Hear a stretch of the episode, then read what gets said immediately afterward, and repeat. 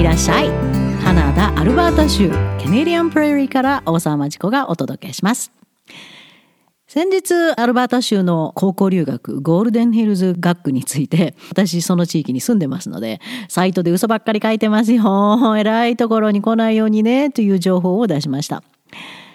たくさんの反響をいただきちょっとびっくりしました。そんなにお役に立つのならと私が実際に現地をよく知っている高校留学学区についてまあ少しずつ話をしてみることにしましたそうですよね。学区のサイト、エージェントのサイトにはみんな同じような歯の浮くような言葉が並んでます。それを鵜呑みにしてしまう方たちがカナダ高校留学の罠にはまっていくんですけどね。このポッドキャストがウェブサイトやエージェントの嘘に踊らされている日本人親子に届けば非常に幸いに思います。今日はつい半年前まで住んでいたサレー、サレー学区について、ブリティッシュコロンビア州のサレーです。サレーって、私実はそこに住む時に躊躇したんですよ。昔から非常に評判の悪い危険な地域なんですね。あ、サレーかって。でもなぜかそこに群がる日本人エージェント結構いるんですけどね。まず私からのアドバイスは、サレーですよって聞いた瞬間拒否してください。それが一番安全です。サレー市は非常に大きな地域で、教育委員会が管轄している地域ももちろん非常に大きいです。何か BC 州で教育の問題が起こるたびに、サレー市の教,、え教育長が、あの、なんか意見を述べさせられてます。そのぐらい代表するような地域大きいんですけど、じゃあいい学区かというと違います。とにかく大きすぎて、で、移民がものすごいたくさんいます。で、危険な地域です。もうよ、鳥鳥緑のいろんな人たちが住んでます。貧しい人たちもとても多いです。したがって、教育委員会の留学プログラム自体、正直、日本からの英語もできない高校留学生などに時間をかける余裕はありません。自分で進めない子はもうしょうがないから帰って。こんな感じです。すべてエージェント任せ。カナダの高校にいながら実はエージェントの管轄下にあると言ってもいいぐらいの留学プログラムです。しかも、エージェント自体にも学区に物言う権限などはほとんどなくて、お金を払う前にエージェントがよくこういう言葉つぶやくと思うんですけど、子供さんを守りますからの嘘が、サレ到着後ボロボロと鱗が剥がれるように見えてきますよ。そういえば、エージェントと学区の嘘を信じて子供を高校留学させてしまった親の方から一番聞く文句は、エージェントがこんなに頼りにならないなんて思ってもいませんでした。こんなに何にもしてくれないなんて、もっと親身に世話してくれるものと思っていたんです。多いですね。こういう文句は。しかし、すでに遠い異国のカナダに可愛い子供を送り出してしまい、今エージェントにそっぽを向かれると、カナダに知り合いもない、英語もできない親は黙ってお金を払い続けて我慢するしかない、みたいですよ。でもね、皆さん、我慢しなくていいですよ。いつでもご相談ください。エージェントなんかいない方がはるかにカナダ側からの子供さんの価値が上がりますよ。そこについてはカナダクラブにで学ぶ生徒は背面から強力なアドバイスをしていますので大船に乗った気で相談してください。さて、サレーの話に戻ります。危険な地域はサレー北部、中心部、東部、西部 全部みたいですね。南部だけちょっと残ったんですけど、これは後からお話しします。北部にはラッキースーパーマーケットというアジア系のまさにニッチな食料を売るスーパーがあります。入った瞬間東南アジアの匂いがしますよ。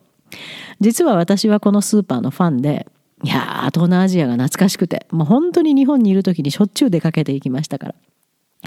よく行くんですが、決して一人では行きません。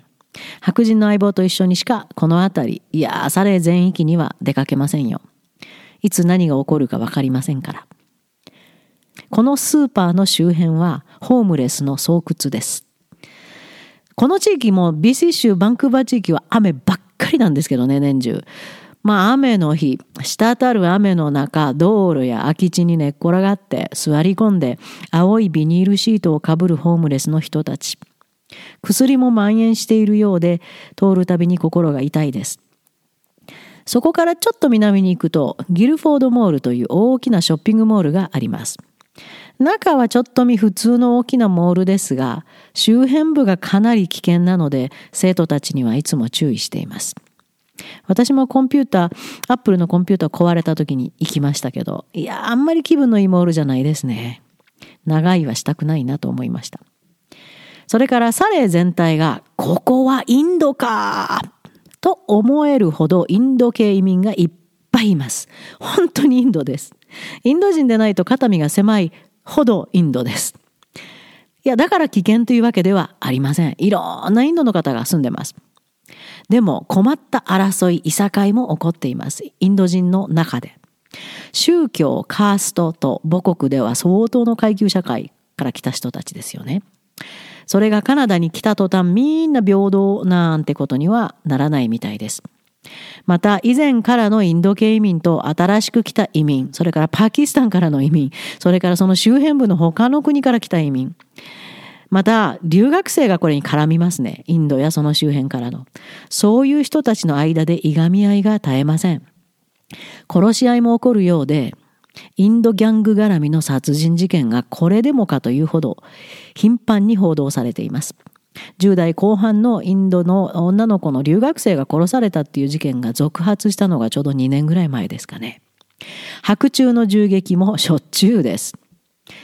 車で通ってドライバイシューティングって言うんですが、もう自分の嫌なやつのうちにババババンって打ち込む、こういう事件もしょっちゅう起こるのがサレです。日本人が狙われるってことはまずないと思うんですけど、危機意識の低い日本の高校生がふらーっと歩いてて、えー、何何？って巻き添えになる可能性は限りなく高いですよ。東部は新興住宅地になり、急ごしらえで丘を崩したところに、マッチ箱のような住宅がずらーって並んでます。住宅ローンを必死で払い、特にこの金利高、インフレの今では、目が血走った人たちが目につきます。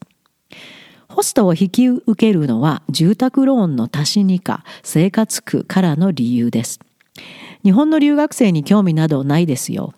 ただただお金です。でもね、月1000ドル足らずのホームステイ費など焼け石に水です今は。まともな食事も出さず、光熱費をけちり、送迎もガソリン代を払いたくない人たち、だからやってくれない。そういう人たちが多いでしょうね。この地域にある高校、クレイトンハイツというところに留学しており、パンデミックで身動きが取れず帰国した生徒を助けたことがありますが、何度親が高校に連絡しても無視でした。日本の高校生やその親など全く頭の隅にもない、こう感じましたね。ホストの質も悪いです。中心部がこれまたすごいです。バンクーバーから郊外を走るスカイトレインの駅、サレーセントラルステーション。この辺り、うお映画見てるみたいですよ。ギャングの。危険極まりない駅を見てみたいですか？じゃあここに行かない方がいいですけど。駅の周りは危ない人たち、ホームレス、薬中の住処です。麻薬の売買も普通に行われてます。殺人もよく起こる場所です。日本からの高校留学生がこの近くにホームステイし、この駅からスカイトレーンに乗るって聞くと寒気がします。明日まで生きていますように、といつも祈ってます。本当の話ですよ。この駅からサレーの南、まあ私の住んでいたところに近寄っていくんですが、それはちょっと待ってくださいね。そして有名なビーチの街ホワイトロックに行くバスがあります。バスは321というナンバーがついています。このバスの乗客はすぐにストーリーになりますよ。毎回乗るたびにと言っても私もこれは一人では絶対このバスには乗りません。危険すぎます。必ず白人の相棒と一緒です。乗るたびにですね、必ず、いや、やばいな、この人精神的に、という人が乗ってます。裸同然で騒いでいたり、運転手に悪態をつき続けていたり、一人でずっと喋っていたり、めっちゃくちゃ臭い服を着て、周りの人に寄りかかったり、攻撃的な人もいます。乗客のほとんどは移民労働者みたいです。仕事に行くのか仕事帰りなのかみんな疲れた顔で下を向いて危険人物に目をつけられないように気をつけているのがわかります。一度日本の若い女性が2人乗ってきた多分語学学校に行ってるんでしょうけど場違いなあの服装をしてキャーキャーキャーキャーって周りからも何か変な目で見られてましたまあ幸い何もなくバスを降りていったんですがうわ周り見てないなって これは遅そうと思ったらすぐだなと思って心配になりましたある時一番後ろの席の隅っこあの、隅っこに入ると、次に横に人が来ると出られなくなる隅っこの席です。動きが取れなくなっている若い女性を発見しました。インド系のとても綺麗な人でした。横には、冬だというのに半袖シャツ短パン、汚れまくってる短パン、ゴム草履、髪の毛はボサボサの太った若い男が座り、独り言をブツブツ言ってました。すごくその女性は怖そうな顔で、でも身動きが取れず困ってました。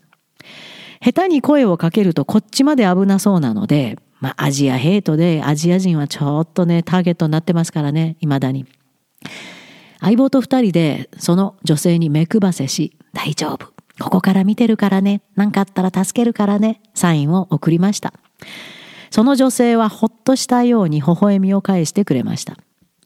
何事もなく真冬短パンの男はバタバタと周りにぶつかりながら運転手に悪態をついた後降りていきました。その女性は小さな声で Thank you って。こんなバスにあなたの大切な子供カナダに高校留学出したサレーに行ってしまった子供を乗せますか？高校留学の闇を少しでも晴らしたいとカナダクラブに参加ししかもサレー市のこの危険地域にホームステイをしていた生徒には絶対バスには一人で乗らないことと常にうるさく言ってました。なぜこんな危険な地域に留学生が送られるかって実は裏があります。カナダの見識ある親はこんな地域の高校には自分の子供は入学させません。まず住むことすらありません。したがって高校自体の評判が最低でアカデミックランキングのレベルがかなり低い高校がサレーにはたくさんあります。カナダの高校は生徒数により州からの助成金が出ます。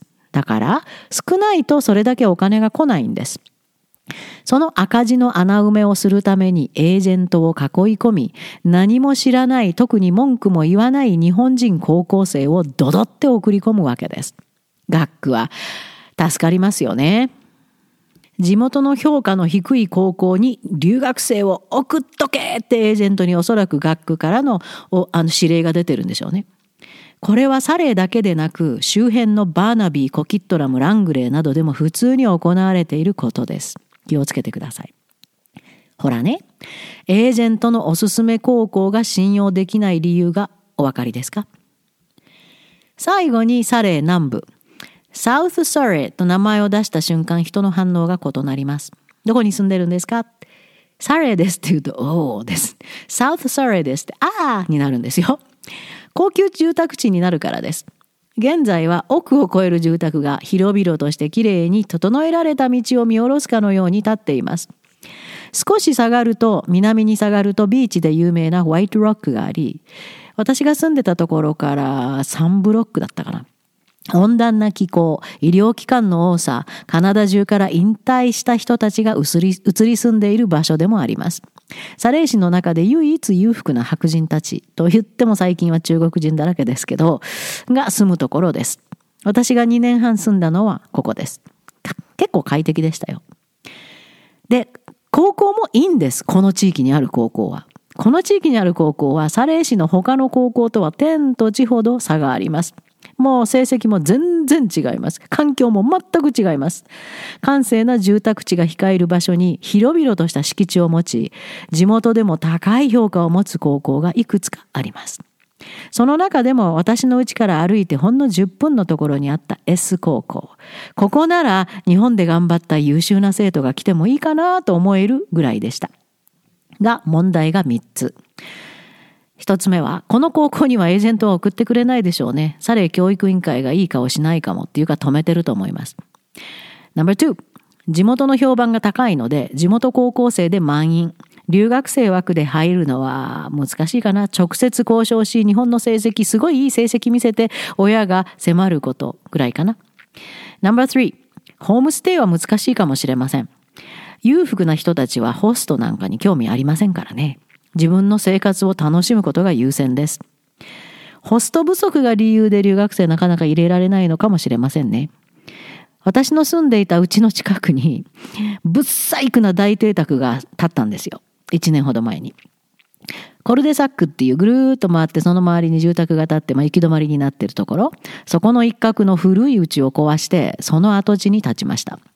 周りの家との調和なんかゼロ。